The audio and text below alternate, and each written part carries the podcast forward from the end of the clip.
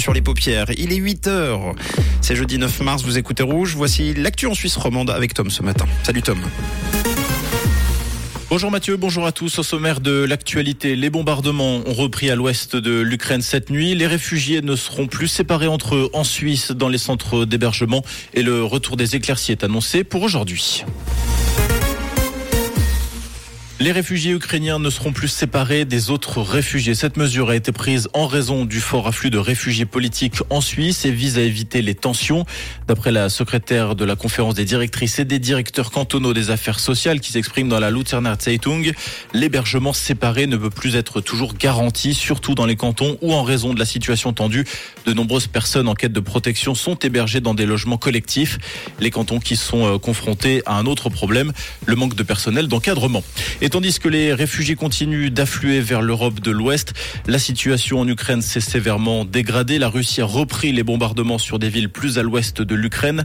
Alors que les combats se poursuivent dans le Donbass, plusieurs explosions ont été entendues cette nuit à Odessa, Kharkiv et Kiev. Plusieurs blessés sont à déplorer.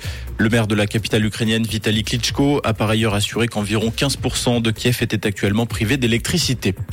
À Genève, un homme a braqué deux commerces coup sur coup dans le quartier des Eaux mardi soir. Les faits n'auraient pris qu'une dizaine de minutes selon le porte-parole de la police.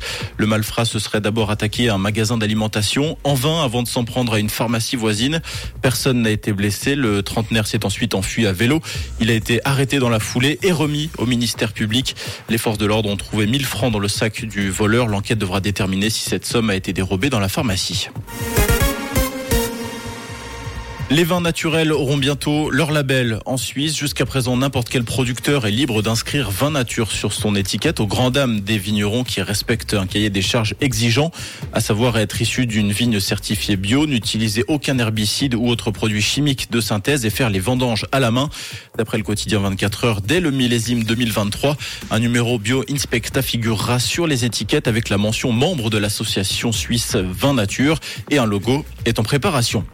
Un imposant cadran solaire s'est fait une place sur les hauteurs de Zermatt à 2583 mètres d'altitude.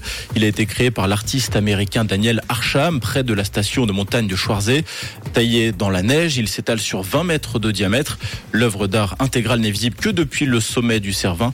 Elle va disparaître euh, au printemps au fur et à mesure que la neige fondra. En hockey sur glace, après sa défaite 2-1 mardi face à Lugano-Fribourg, joue sa saison ce soir au Tessin lors de l'acte 2 des pré-playoffs. En cas de défaite, le club fribourgeois sera éliminé.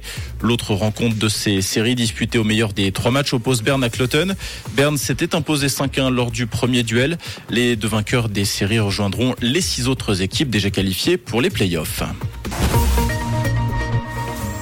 Et pour ce matin, Météo Suisse annonce de la pluie, de fortes rafales de vent et un ciel voilé sur la région. On compte 5 degrés actuellement à Neuchâtel et à Mutru et 9 degrés à Bussigny et à Panta avec de belles éclaircies hein, pour la mi-journée et des températures qui restent douces pour la saison. Et ce soir, ce sera le retour de la pluie principalement dans la nuit. On vous souhaite une très belle matinée et bonne route avec Rouge. C'était la météo, c'est Rouge.